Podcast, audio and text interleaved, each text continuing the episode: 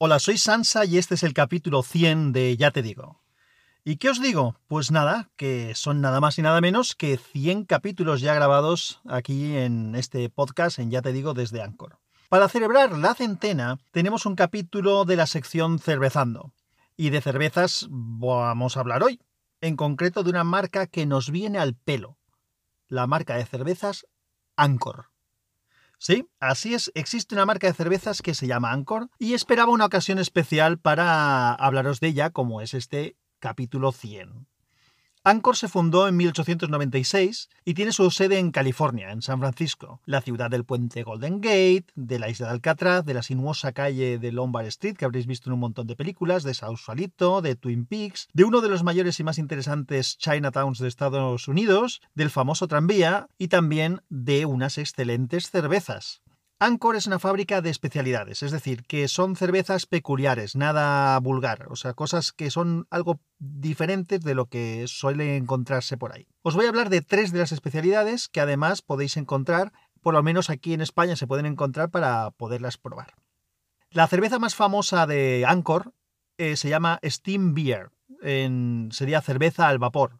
Voy a contar un poco de rollito técnico porque tiene su explicación el nombre de la cerveza y es una cerveza un tanto peculiar. Entonces os lo voy a comentar. A los que os guste el tema este de la cerveza, pues os parecería interesante. Y a los que no, pues bueno, aprenderéis alguna cosa, que va a ser cortito. Esta cerveza es una cerveza con malta tipo pal. Pale, se escribe, pale. Eh, la malta de cebada es la base en la que se hace la cerveza. Entonces es una cerveza que mezcla malta de tipo pale y malta de tipo cristal. Se lupuliza tres veces con lúpulo Northern Brewer. ¿Qué es esto del lúpulo? El lúpulo es una planta trepadora de la que se aprovecha su flor para dar a la cerveza ese típico sabor amargo que todos reconoceréis y que también ayuda un poco a la conservación de la cerveza. Hay diferentes tipos de lúpulos, uno es este Northern Brewer y obviamente dependiendo del lúpulo que se utilice pues se da un tipo de carácter u otro. Una de las características de esta Steam Beer es que usa levaduras Lager, pero a temperaturas de levaduras Ale. Aquí tengo que hacer otro matiz. Las levaduras, sabéis que son lo que son súper importantes en, la alimentación, porque son las que hacen fermentar las cosas. Entonces, utilizamos levaduras para el pan, para los yogures, eh, para los yogures, para un montón de cosas, para el vino y la cerveza. Entonces, las Lager y las Ale son levaduras. Las levaduras Lager son eh, levaduras de fermentación alta. Es decir, que su fermentación está en la parte alta del tanque. Y luego están las que se llaman tipo, tipo Ale, que son las que están en la, zona mm, baja del tanque. Entonces, ¿qué es importante que sepáis? Que, que la Lager es el tipo de cerveza además más conocido del mundo. Casi todas las cervezas que se prueban por ahí, que tienen en un bar y demás, son tipo Lager, que también a veces llaman Pilsen, que es un tipo específico de cervezas Lager. Una de las peculiaridades de esas levaduras Lager es que su fermentación es lenta es decir, de semanas o incluso un mes, y se realiza a muy baja temperatura, al contrario que las levaduras Ale, que son de temperaturas más altas y que su fermentación es más rápida, de días. También tiene lógica esto, ¿eh? que cuanto más rápida es la, temperatura, más rápido fermenta y al revés.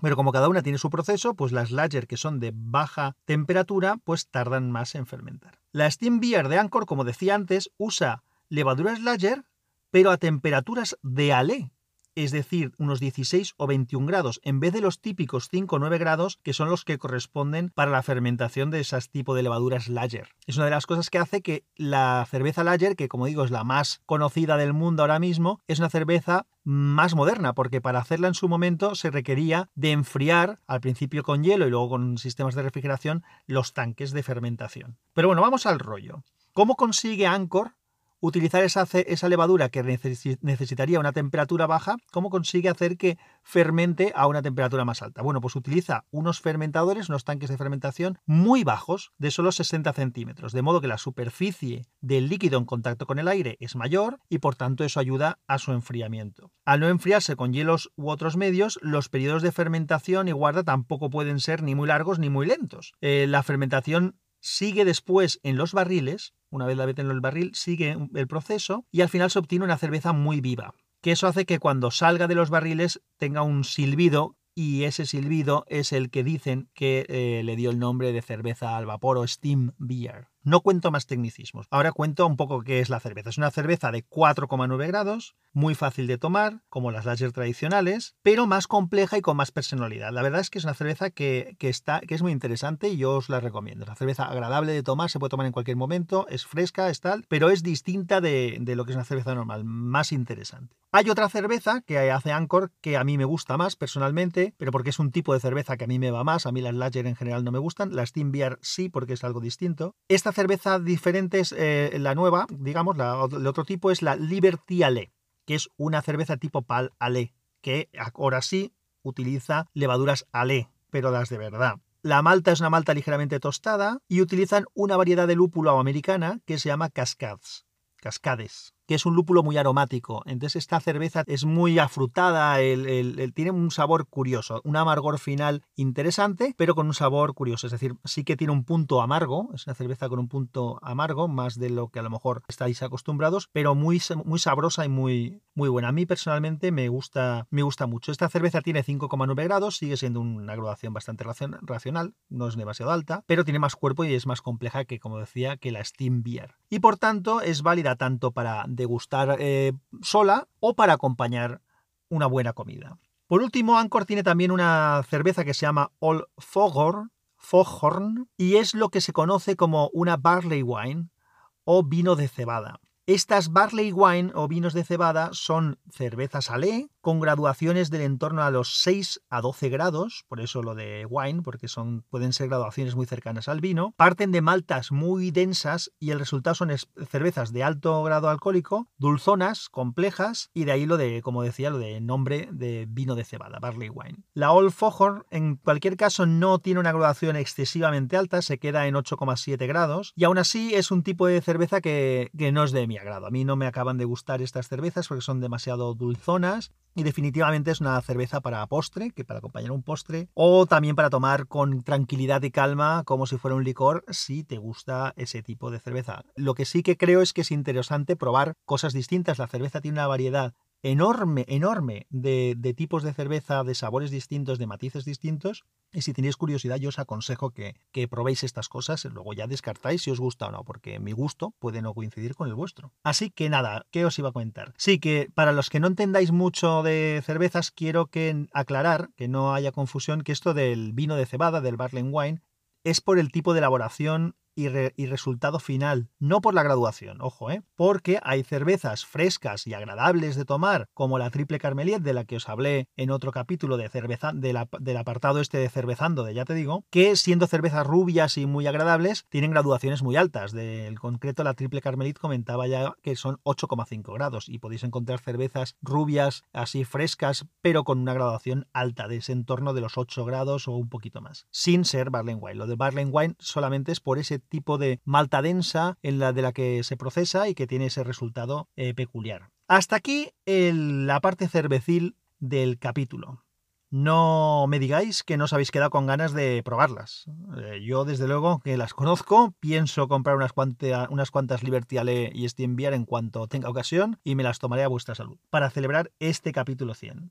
Curiosamente, eh, lo de los capítulos de, Ya te digo no los empecé a numerar hasta el 87, porque no sé si coincidió, creo que fue un poco antes, pero cuando vas a grabar un capítulo en Anchor normalmente te sugiere el número, de porque él sí que lleva el recuento, entonces el número que te sugiere es capítulo número tal. Así que decidí en un momento determinado empezar a numerarlas, pero hasta el 87. Todas las anteriores no las, no las numeré. Pero bueno, existir existen. Ya llevamos esas 100. Y nada más. Lo único que puedo hacer es daros las gracias, muchas gracias por estar ahí, por escuchar, por los mensajes que, me enviáis, algunos de pues dando sugerencias o comentando cosas. Así que muchas, muchas, muchas gracias. Recuerdo que en las notas del podcast, como siempre, tenéis un montón de información, los métodos de contacto, los, los, feeds de los, de los podcasts. Os recuerdo que podéis suscribiros a Podcastinando, que es el, digamos que es el podcast que reúne mis dos podcasts. Este ya te digo, y el de Unicorn ST, y el feed es bit.ly barra podcastinando. Como he dicho, están en las notas del capítulo. Este podcast pertenece a la red Sospechosos Habituales.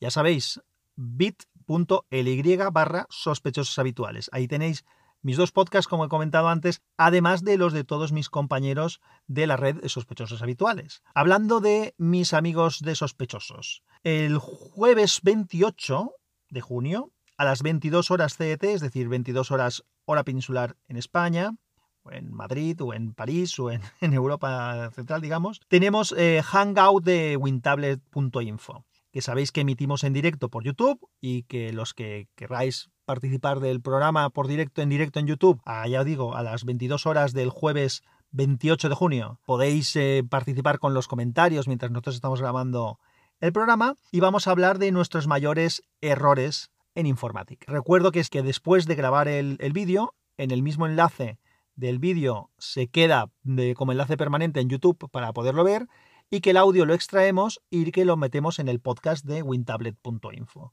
Que como he dicho, si estáis eh, suscritos a sospechosos habituales, pues os aparecerá tanto los dos míos como el de WinTablet como el del resto de compañeros. Y el resto de compañeros de esta semana también han publicado alguna cosa. El amigo Mayón, en su podcast Mayón en 10 minutos, ha hecho un experimento grabando su último capítulo como un vídeo de Instagram TV y nos cuenta un poco la experiencia y bueno, pues si lo hará, si lo repetirá o no lo repetirá, pues os dejo ahí para que los podáis escuchar. Nuestro colega escritor Moisés Cabello nos regaló otro breve cast haciendo una reseña del libro La máquina del tiempo de H.G. Wells, nada más y nada menos. Y Samuel, en su podcast Yo Virtualizador, nos contó cosas de sus vacaciones en dos entregas. Esta semana tenía la segunda entrega, ya nos pasó una primera entrega.